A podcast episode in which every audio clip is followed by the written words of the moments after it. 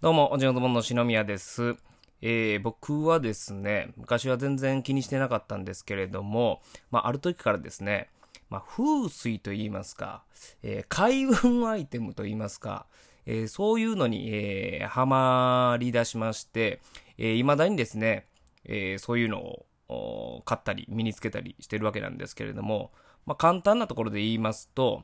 昔から風水とか、まあ、なんかその、開運のですね、えー、インターネットの記事だったりとか、まあ、本とかによると、えー、何かとですね、金のものを身につけるといいっていうふうに言われてるんですね。あの、年が変わった時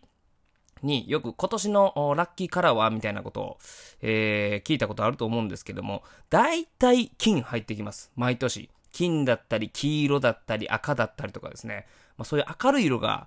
まあ、必ず入ってくるんですね。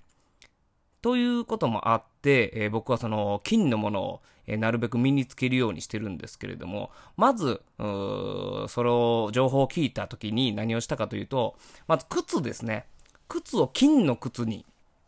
しました、当時。金の靴履いて、えー、まあ僕その上とか、あまあズボンとか黒が多いんで、まあ金も合うということで、結構金のですね、靴を履いてる時もありました。最近は金の靴履いてないんですけれども、まず靴を金にしました。そして手帳ですね。えー、僕はそのスケジュール帳とネタ帳、えー、兼用の手帳を使ってるんですけれども、その手帳のカバー、カバーを金にしました。あと他にですね、金のもの何してるかというと、スマホケースですね。スマホケースも今、金のものにしております。それから時計ですね。時計も金の、えー、カバーをつけております。あと、パンツ。まあ、パンツはですね、僕は、あの、多くの芸人さんがやってると思うんですけれども、赤のパンツを履いてるんですが、えー、最近はですね、赤に加えてですね、ゴムの部分が金色になってる、パンツを履いております。それから、えー、パソコンですね。パソコン僕 MacBook 使ってるんですけども、MacBook のケース、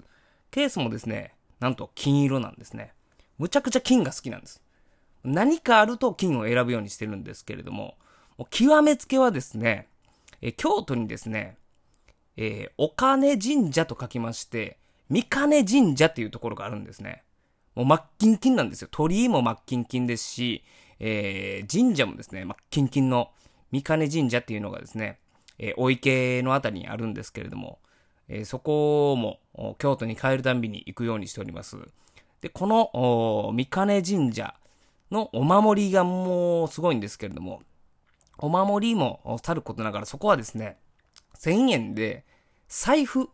財布が売ってるんですね。で、この財布にお金を入れて保存しておくと、金運が上がるということで、えー、私、漏れなく、そちらのですね、えー、財布も買っております。で、神社行きますと、まあ、その三金神社に限らず、えー、結構神社が好きなんでいろんなとこ行くんですけれども、お守りは大体買うようにしてるんですよ。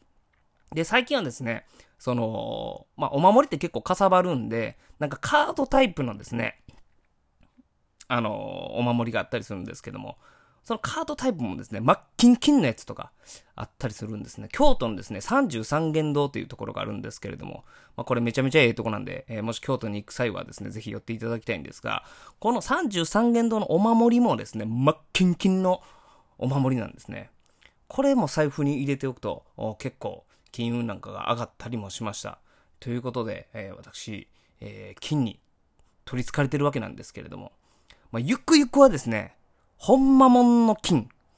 純金をですね、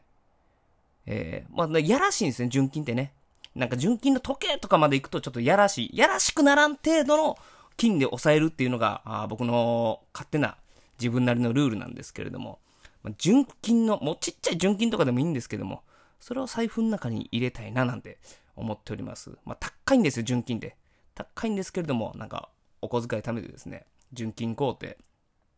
財布の中になんか忍ばしたいなと思っております。えー、これを聞いてる方、ああ、騙されたと思って、もしよかったらですね、えー、身の回りのものを、えー、金にできるものがありましたら、まずは金色にしてみるというのも、なかなかいいと思います。まあ、単純にね、その運気がすぐ上がるかどうかはわかりませんけれども、金色を見ると、テンション上がるんですよね。むちゃくちゃテンション上がります。はい。ということで、えー、ぜひやってみてください。えー、今日は金のグッズを集めているという、えー、お話でございました。ありがとうございました。